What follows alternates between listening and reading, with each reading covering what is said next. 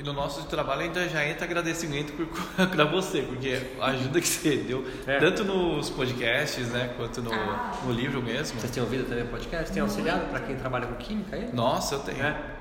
Bastante. É porque a gente vai além, né? A gente, apesar da gente estar tá nesse ramo da química, onde a gente tem uma, uma empresa de produtos de limpeza, que parece que não tem nada a ver, né? Mas a gente está saindo dessa área para ir para uma coisa mais da yoga, da meditação. O Fábio, ele faz formação em yoga lá ah, na legal. universidade. Eu faço pós-graduação em naturopatia. Como é o nome da, menina mesmo da universidade? É a... a Juliana. Juliana, né? É a Juju. É a Diana também, eu acho também. A Diana é que faz o... A Diana, às vezes ela tá lá, dá aula, sabe? Então, o Gerson também é de lá. A gente está saindo desse caminho da química, da, da área industrial, né? Uhum. E aí eu acho que esse, esse trabalho foi um jeito que a gente achou para achar para linkar uma coisa que é a química que a gente está uhum. cursando nesse momento, mas com algo que faz parte da nossa vida pessoal e que a gente quer que faça parte da nossa vida. A gente está até mudando, né? por exemplo, até a forma de ver, por exemplo, produto de limpeza. A gente está fazendo um estudo para colocar, no caso, as matérias-primas que compõem o produto de limpeza junto com cristais. Porque na hora que você for ir dentro da da radiestesia, tudo você concentrar essa energia dentro da embalagem. E aí quando você passa aqui, por exemplo, numa superfície, na verdade você não está só limpando o, o, plástico, a madeira em si, mas sim você está removendo tudo que os átomos ali pegaram de emoções, né, de energia. É, esse é um blá difícil da química engolir, hein, cara? Oh, a gente é louco, né? É. isso aí, eu, eu pretendo colocar isso já em teste pro mês que vem que você vai medir isso, plasma, cara, na química, empiricamente? Dá para medir, assim, através de pêndulo ou é instrumentos de, radi de radiestesia, mas... Mas não é ciência, né? Mas não é, é. O que a gente... É uma das perguntas que a gente vai fazer é como você sente essa integração que está começando a ter da da meditação, que antes era aquele negócio de fazer exercícios ou meditação tal, mas com a ciência em si em que você vamos, começa a ter as reações químicas, tudo, né? A gente entra aí. Então, vamos lá, Roberto. Então, para começar, na sua visão, o que é meditação? Meditar é você é, sustentar a sua atenção em um objeto por um tempo, né? E, e, e romper esse tempo estriado que a gente vive, ou seja, um tempo marcado. Vou meditar agora das 10 às 10 e meia. A meditação é, é algo absolutamente orgânico, é, não nasce da Índia ou de indianos ou do yoga, mas da observação de homens e mulheres sobre a natureza humana. Né? Então, ela é você sustentar o seu olhar sobre o objeto, sua vida, uma melancia, a cadeira, por um determinado tempo, mas rompendo a lógica, rompendo o conhecimento é, racional, muito mais, muito menos ainda imaginário, mas mergulhando num terceiro tipo de conhecimento que é o intuitivo. Né? Então, meditação, eu tento fugir desse padrão. Claro, vai ter diminuição voluntária das modificações mentais, resposta clássica da, do, do yoga, mas mais do que isso, assim, ele é você sustentar sua atenção, algo ainda mais no nosso mundo moderno, algo absolutamente difícil, porque são diversos dispositivos, diversas informações sensoriais e sensoriais que rompem esse tempo liso que a meditação pode te proporcionar e faz você ficar no tempo estriado. Eu estou meditando, ah, parei, tem que fazer não sei o que, tem que tirar uma foto, tem que ver não sei, informação, são, fica estriado, né? fica rompido. A meditação retoma você, retoma os seres humanos. Ah, essa contemplação por um tempo determinado ou indeterminado, mas no qual você se perde, se perde no bom sentido, né? Se perde da, do, do tempo estriado, do tempo marcado. E aí você vai ter uma contemplação sobre si mesmo. E aí é o que se popularmente chama de autoconhecimento, né? Mas a meditação em si não é nada. Se você não souber, a partir do conhecimento advindo dela, o que fazer com aquilo. E o que eu faço com aquilo tem que ser compartilhada, é necessária a inclusão do diálogo. Um meditador sozinho, solitário, não faz nada com isso, com ele. É necessária a solitude, é necessário a reclusão, mas o conhecimento divino dele tem que ser compartilhado. Senão você se torna praticamente um déspota, um, um autista. E então o olhar fixo para um ponto é como você estivesse abrindo ou entrando em um outro mundo. É você é cortado por por afetos, né, por outros objetos, corpos e mentes 24 horas.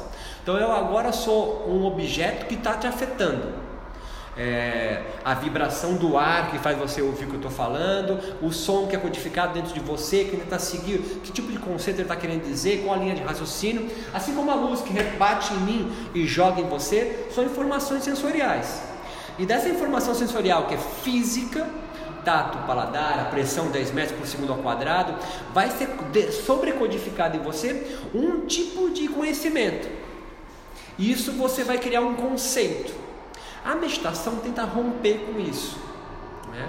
As informações sensoriais do mundo, em, em meditadores experientes, chegam muito mais lento. Há áreas no seu cérebro que são desligadas, entre aspas, como o tálamo, que é uma espécie de é, correio SEDEX. Ele pega toda a informação sensorial do mundo e retransmite para o resto do cérebro.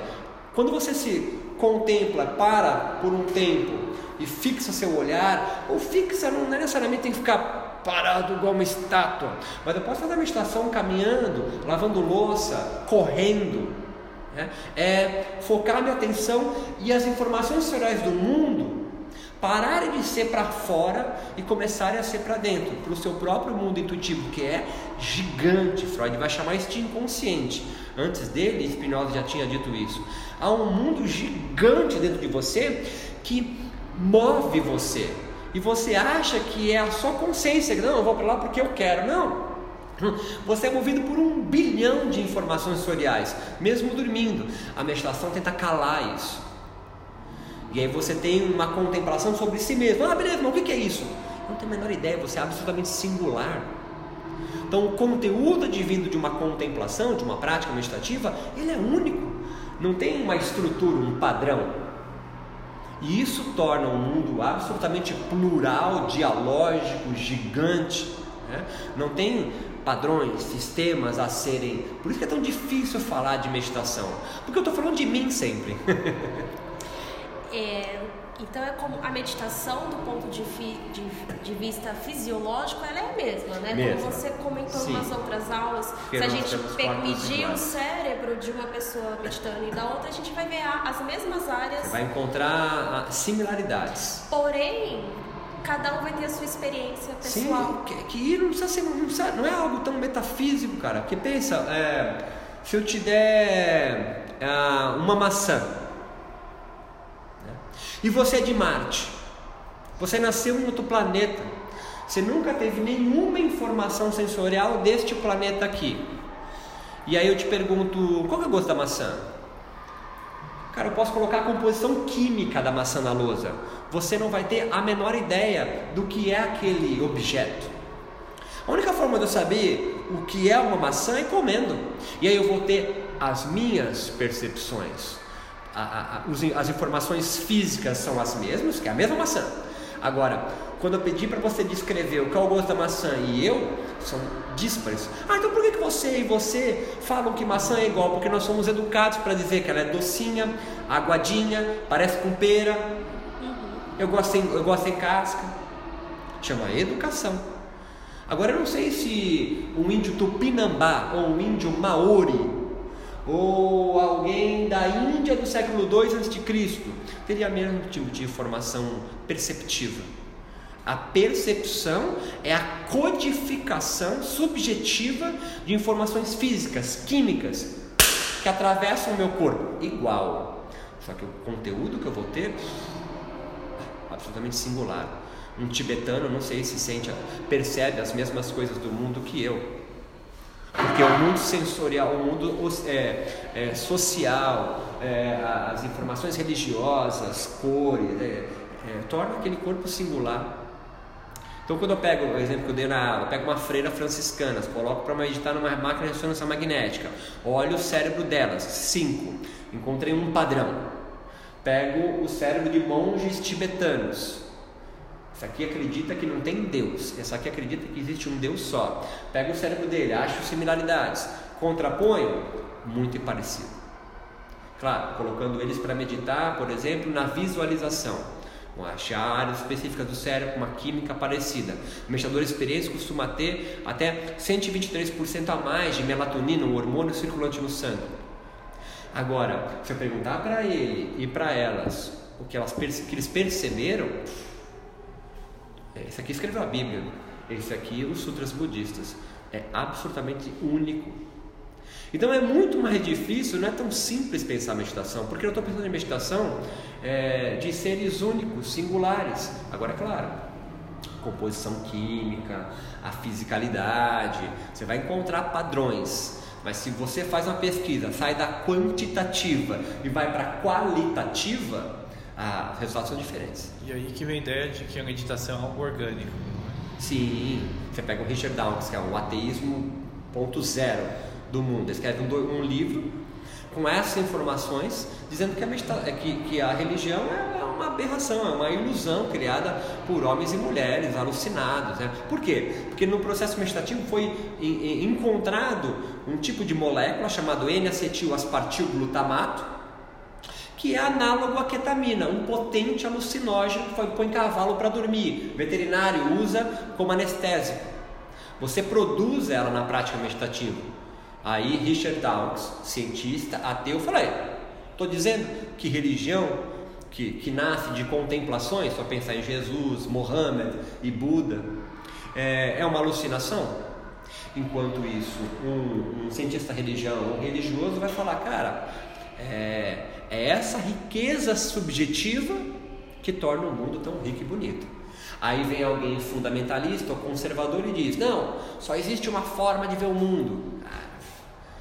Ele está é, minando uma pluralidade de formas, de narrativas, discursos de mundo numa só. E é claro, é o discurso dele que é o melhor. Ninguém fala assim, eu descobri qual é a verdade, mas não é a minha, é a sua. Ele sempre é a dele, né? a história é escrita por quem ganha. Sim. Né? E no Brasil, quem ganhou foi o cristianismo. Uhum. E por isso que isso é tão forte, enraizado no nosso país. Né? E mesmo a meditação aqui é muito diferente de lá. Ah, sim, de lá que você fala é a Índia, né? Índia, sim. nesses berços da, as experiências, né? as experiências as, são as experiências são, e devem ser, nós somos seres únicos, né? Nossa influência é outra, né? Um europeu, a influência é greco-romana, o nosso a influência é, é ameríndia, indígena, é dos negros, é de um tipo de europeu que veio para cá, que é o português, é diferente de, quem colonizou os Estados Unidos ou a Alemanha ou a própria Índia. Enquanto a gente tocava tambor, Alexandre o Grande estava invadindo a, a, Índia. Olha a riqueza que tem lá dentro, é um império gigante, né? Não nos faz menor, mas é outras experiências, outros afetos que atravessam a nossa cultura, né? Nós latino-americanos, nós não somos influenciados pela cultura greco-romana, sobretudo. A nossa influência é latino-americana. É índios, nativos, primitivos, é, e de africanos e depois de uma leva de europeus. E quem é europeu que foi para cá? Cara, é tipo o norte de Portugal, que não é Lisboeta que vem para cá, é Braga, é Aveiro, é Porto, no qual é, é, é, é mesmo Portugal é, é, um outro tipo de cultura. Sim. Isso faz com que nós brasileiros tenhamos uma forma de ver o mundo diferente, particular, uhum. única. E qual é a relação da yoga com a, com a meditação? Porque muito, muitos veem às vezes como algo separado, né? É. Eu sou professor de yoga, eu sou professor de é. meditação. Alguém que dá aula de yoga e meditação, o yoga dele é algo parecido com Pilates. Né? Uhum. Né? Yoga é meditar. Um livro clássico de yoga, tipo a Bíblia do Yoga, é um, um livro escrito do século II a.C. por, um, por Patanjali, um indiano, um brahmane. É o, a, a, o Sutra 2, a frase 2 desse livro é: O yoga é a paralisação voluntária das modificações mentais, ou alguma definição parecida. E isso é meditar. Eu, eu, eu minimizar, arrefecer voluntariamente o turbilhão da minha mente.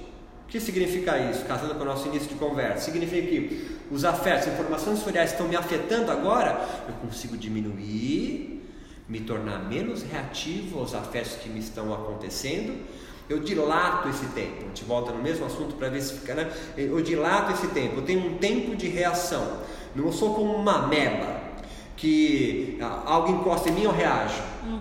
Nós, quanto mais complexo o sistema nervoso, portanto, mais complexa a nossa química, mais nós abrimos uma zona de indeterminação. Por exemplo, uma pedra. A pedra não tem um sistema nervoso. Eu pego uma pedra e arremesso. A pedra não responde a isso. Não, não me joga, não me joga. Ela não consegue responder a isso. Nós não. Se eu der um tapa em você, se eu bater nele, vocês podem responder e vão responder diferente. Não é a mesma reação, porque nós temos um sistema nervoso muito complexo. Então, nós conseguimos ter um tempo de reação meditadores, eu costumo dizer, experientes, é como se aumentasse o pavio. Tem gente que nasce com pavio curto. É uma merda. O cara fechou no trânsito, ah, xinga. A meditação prolonga o teu pavio. Você tem tempo de dar uma resposta prudente, adequada ao que te afeta, que pode ser absolutamente o silêncio, por exemplo. Uhum. Pode ser nada. Né? A meditação, então, um efeito de comportamento é, é, é abrir esse espaço. Então eu tenho uma zona de indeterminação muito mais complexa, porque nós somos os seres, os seres vivos mais complexos no sistema nervoso. Isso faz com que então consiga dar uma resposta adequada para o mundo que me cerca.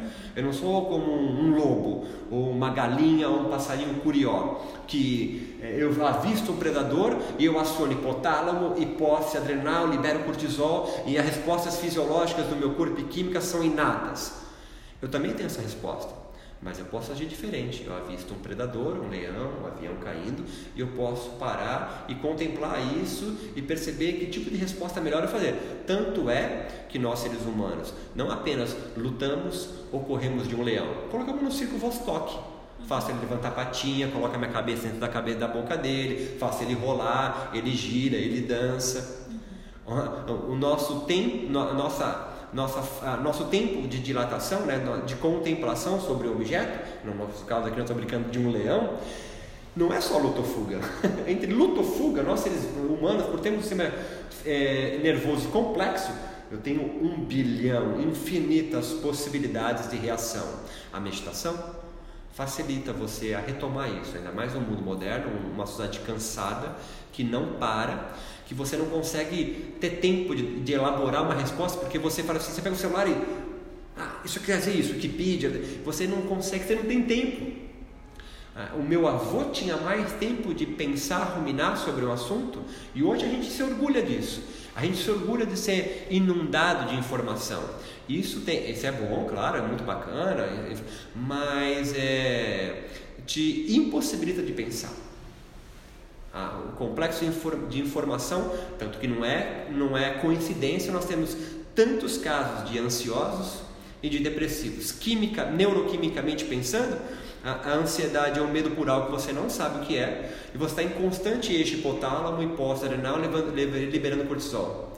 E a depressão é uma baixa serotoninérgica, beleza, meu amigo? Uma baixa serotoninérgica e dopaminérgica. Isso faz com que, por exemplo, a serotonina age na amígdala, fazendo com que você tenha mais ou menos ódio, raiva. Menos nível de serotonina, mais raiva eu tenho do mundo. Quanto mais altos os níveis serotoninérgicos, mais benfazeja fica o mundo para mim. Depressivo é alguém que tem uma baixa muito grande de serotonina, tanto que ele se ele vai para o cantinho do mundo e não tem mais nenhum sentido viver aqui. E uma raiva gigante constrói dentro dele. Por quê? os afetos que atravessam ele, ele não consegue mais reagir. E as reações que ele tem não dão resultado, não trazem alegria. Então o que ele faz? Essa vida não é para mim. E não é incomum eu abreviar minha própria existência. Não tem mais sentido eu ficar aqui. Ela só me entristece. A meditação pode ajudar nesse caso, por exemplo fazer com que ele abra um espaço de determinação ou de contemplação no mundo e eu perceber por que, que estou triste assim, o que está me afetando que me deixa triste. A meditação então pode me proporcionar retomar o processo criativo da minha vida. Isso é uma coisa no que falta. E isso será produzido novos hormônios só com esse pensamento? Não é, não é um pensamento, mas é uma prática. É tipo um treino.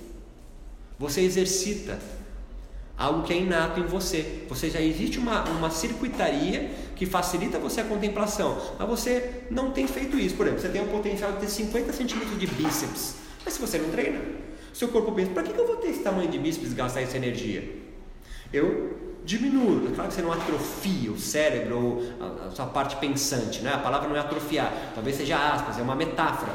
Mas você tem um bilhão de informação, para que, que eu vou pensar sobre isso? Eu vou encontrar em qualquer lugar a informação. E aí você vai encontrar uma informação de outro, né? É. E você pode criar a sua informação. Esse é o teu potencial. O que diferencia você de um curió é o seu poder de criação. Um curió, um passarinho, um gato, um cachorro, um camelo, só pode viver como um curió, um, um cavalo ou um camelo.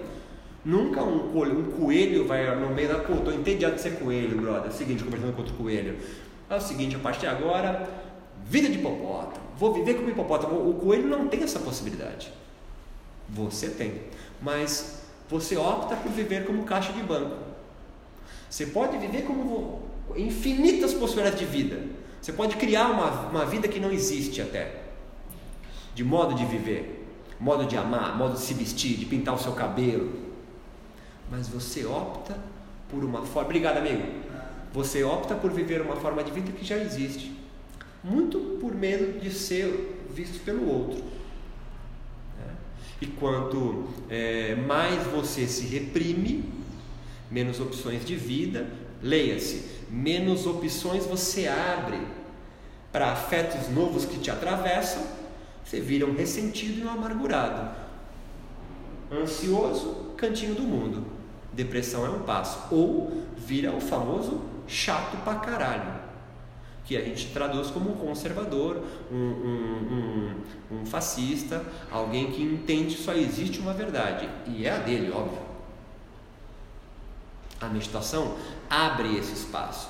Não é coincidência que religiões como o Edir Macedo ou outras religiões mais fundamentalistas, né? não é o protestantismo nem o evangélico, mas certas pessoas mais fundamentalistas não olham com bons olhos a meditação e, portanto, o yoga. Que na tua pergunta, para mim, yoga e meditar são sinônimos.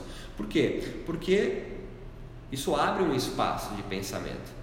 Quanto mais eu contemplo sobre a vida, eu percebo, não, essa igreja não é legal para mim. Ela não está trazendo alegria, ela está é, reprimindo outras formas de viver, homofóbico, ódio, é, eu quero mais. E aí você pode romper aquele tipo de pensamento de verdade. Né? Então, yoga e meditação para mim são sinônimos. Alguém que dá aula de yoga e meditação está dando aula de pilates, educação física e yoga. Né? Não tem como você praticar yoga sem meditar, sem contemplar você mesmo e o mundo à sua volta. Na nossa sociedade atual, o estresse ele virou um vilão, uhum. né? E aí muitos estão usando da meditação, da própria yoga, para combater esse estresse, né? Como se eles oferecessem um remédio. Mas a meditação é muito mais que isso. E o estresse não é um, completamente o vilão da história, né? Sim. Eu acho que é, a primeira parte da sua pergunta é o estresse é algo altamente benéfico para a vida, né? Sem essa, esse eixo neuroquímico né, formado por três glândulas e o principal hormônio de estresse, que é o cortisol, nós não conseguimos estar aqui trocando ideia. É o cortisol, é o estresse que te consegue fazer você ficar de pé. Agora, é claro, é, há um nível de estresse que pode ser crônico, no qual esse é deletério, te causa doença. Né?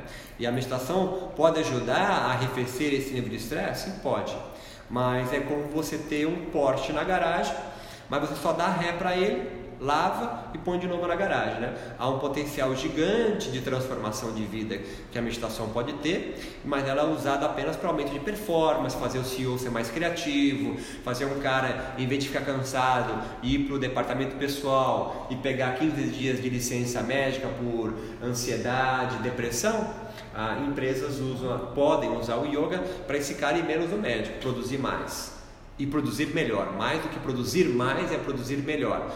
Tem se usado isso. E tudo bem, não tem problema, contanto que você não seja ignorante, entendendo que o yoga, é, a meditação, o yoga, é apenas para aumento criativo ou arrefecimento do estresse. Esse não é, nunca foi o foco do yoga e não deve ser. Né? Você pode utilizar para, mas ele tem muito mais a oferecer, muito mais a oferecer. E você acha que é essa fala que tem atraído muita gente? Eu acho que as pessoas nem sabem o que estão buscando a gente volta a dizer, há um nível de ansiedade, que é o medo por algo que você não sabe o que é. Então você entende, uma coisa é você ter medo, você vai tá medo do Pô, com medo de ser assaltado lá fora.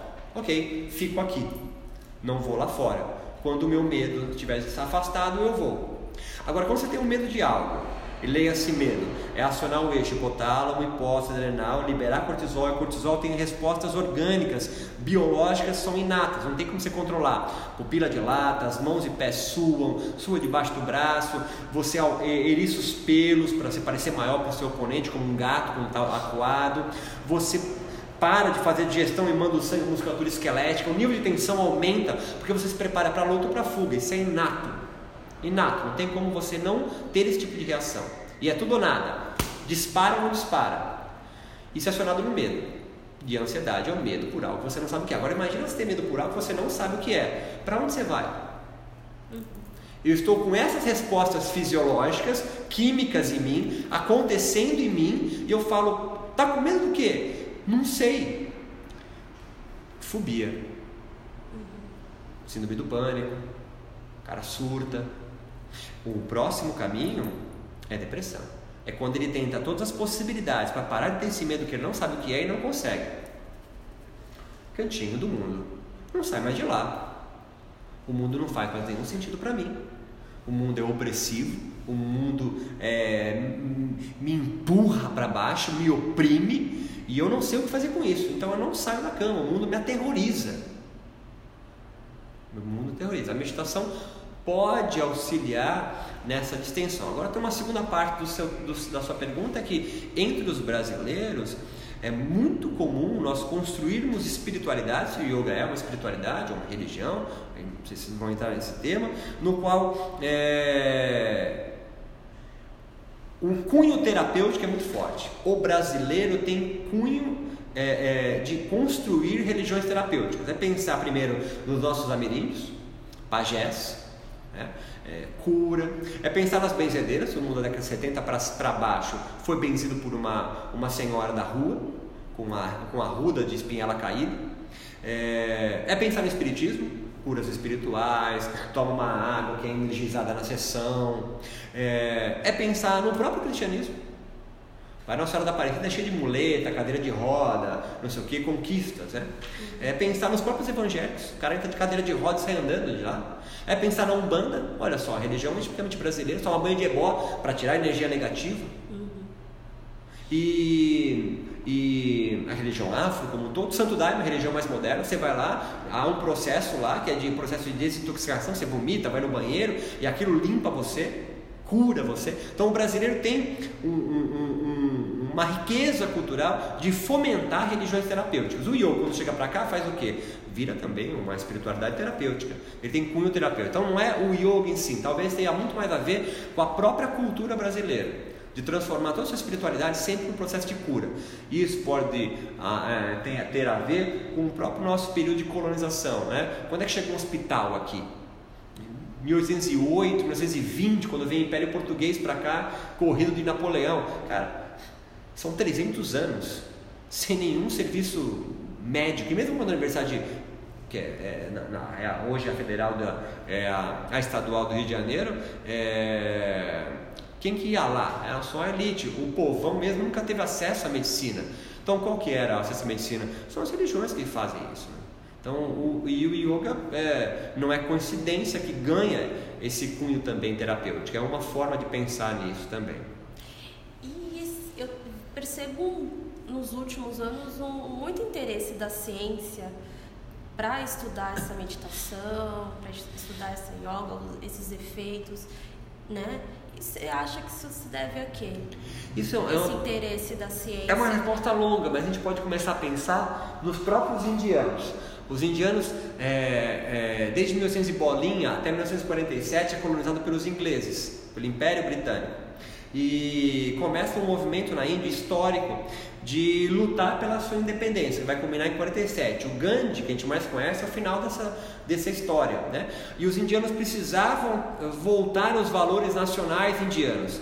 E eles utilizam muito o yoga para levar esses valores nacionais, para mostrar para o império que os colonizia o mundo que eles têm muito valor, que eles são um império muito antes do inglês chegar. Enquanto o inglês só tinha bárbaro na Europa, é, a Índia estava recebendo Alexandre o Grande para lá e expulsando ele de lá. Então, assim, é, a, a, história indiana é muito maior, como a chinesa, do que o inglês. O, o, o, o indiano começa a tomar conhecimento disso e o yoga é uma bandeira nacionalista para isso. Tanto que hoje nós estamos aqui em 2019 nós estamos falando de uma prática indiana que nasceu no século II, ou primeira sistematização, no século II a.C. Então são os indianos que primeiro querem levar os seus valores, sua política, sua economia, sua cultura para o mundo, para culminar na independência. E o que eles fazem? Eles vão se juntar com o que o, o, inglês, portanto o europeu que o coloniza, o seu colonizador, mais entende como uma verdade legítima, que é a ciência. Então o que o, o indiano faz? Ah, é a ciência que você acha que é a grande verdade? Então, se for científico, você acha que é verdade? Se for religião, hinduísmo, você acha que é ruim? Então, beleza. Eu vou pegar um yogi, vou colocar no laboratório de, de bioquímica e vou analisar as respostas bioquímicas, fisiológicas, anatômicas para a saúde. E uma das primeiras pesquisas é perceber que um movimento corporal do yoga, chamado Nauli, enfim, não importa que ele joga, você suba o abdômen, né, faz um movimento, parece aquelas danças indianas, aquelas danças, né? E ele tira uma radiografia desse cara fazendo esse movimento e percebe que o diafragma, o principal músculo respiratório desse cara, cara, era muito forte, né? Quando você solta todo o ar, o diafragma é, é puxado, ele batia no pulmão, quase colava no coração. Tanto que o normal é que você respira e vai um pouquinho para cima e para baixo. Esse cara tinha um diafragma muito forte. Esse yogi, que tinha formação em bioquímica, professor de educação física, fala, cara, se eu ensinar um asmático ou alguém com bronquite a fazer esse exercício do yoga, ele pode melhorar a doença dele. Então, quem primeiro leva para o laboratório de, de bioquímica, de fisiologia, para entender as repercussões bioquímicas do yoga, é um indiano. Para quê? Para mostrar para o seu colonizador, científico, toma chá 5 da tarde, que se sente superior àquele povo, que é primitivo, é só pensar no, no jesuíta vendo, vendo um, um, um tupinambá, Fala, nossa, meu dever moral trazer a palavra do Senhor para ele. É a mesma coisa lá, só que lá é o protestante. É meu dever moral trazer a palavra do Senhor para vocês, são primitivos, selvagens, bárbaros. O indiano, o selvagem, o bárbaro, faz o quê? Utiliza a mesma forma de explicar o mundo, que é a científica, que eles valorizam tanto, para explicar uma prática que eles acham que é mística, que é selvagem. Então, começa -se a estudar o yoga, a meditação, os aspectos fisiológicos e bioquímicos. São os próprios indianos que fazem isso. Fazem porque, porque querem mostrar para o mundo que o yoga é a meditação, no qual é, quem o coloniza e a Europa que olha nossa meu, que gente é, primitiva e pobre. É como é, você pensar num pajé, num xamã mal, é, guarani no Brasil, é, utilizar as, os rituais de feitiçaria e, e mostrar, olha só, olha a resposta bioquímica nada muito longe do que a alquimia muçulmana foi sendo incorporada na própria história do que nós chamamos de química hoje.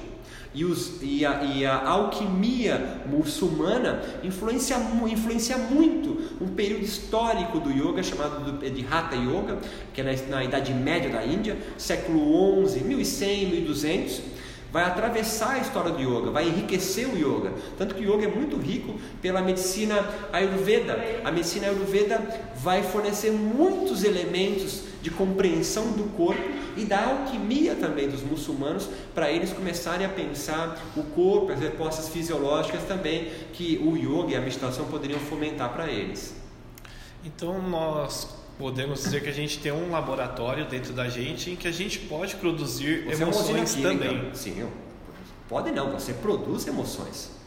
Você produz emoções a partir do contato com outros corpos e mentes. A nossa fala aqui, não necessariamente tem que encostar em você, mas a nossa fala aqui está fomentando um monte de coisa dentro de você. De raiva, de bem-estar, de pensamento para onde esse cara está indo. Para onde esse cara está indo é uma área específica do cérebro chamado córtex pré-frontal, inundado de glutamato digo assim, eu estou sentindo tristeza, eu posso falar, não, vou produzir felicidade. Você não consegue assim dentro o poder da mente, sabe assim, eu vou reverter isso, parar, tipo aquela história, aquela é, estátua do Rodão, o pensador. Não. Você pode produzir felicidade é saindo daqui, caminhando, é, encontrando outras pessoas, lendo um livro, assistindo um filme, assistindo uma aula, é, é, isso, fazendo o seu corpo experienciar. Acho que é mais isso. Não, não, é aquela coisa, eu vou mudar a minha mente agora, vou mudar meus pensamentos. Vou, não, isso não. Você sozinho não. Mas você no contato com outros objetos, outros afetos, claro que deve. E, é, e você é, é, pensa na, na, na, imagem de um surfista é, é no mar e ele está ali esperando a série chegar. Cara, de, de, repente começa a quebrar a onda mais à direita.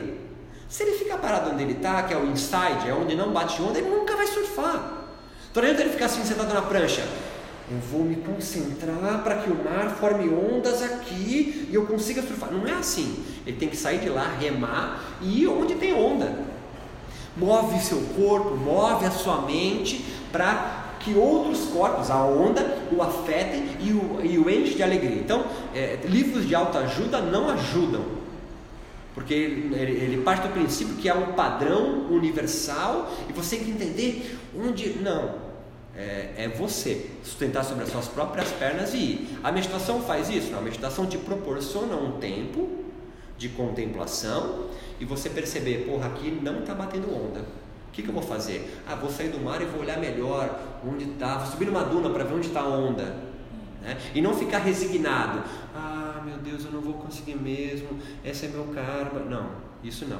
A meditação, o yoga, portanto, a meditação vai te proporcionar, é, primeiro, não estou feliz aqui. Né? É o reconhecimento. Né? É, autoconhecimento, é, é isso. Eu não estou feliz aqui.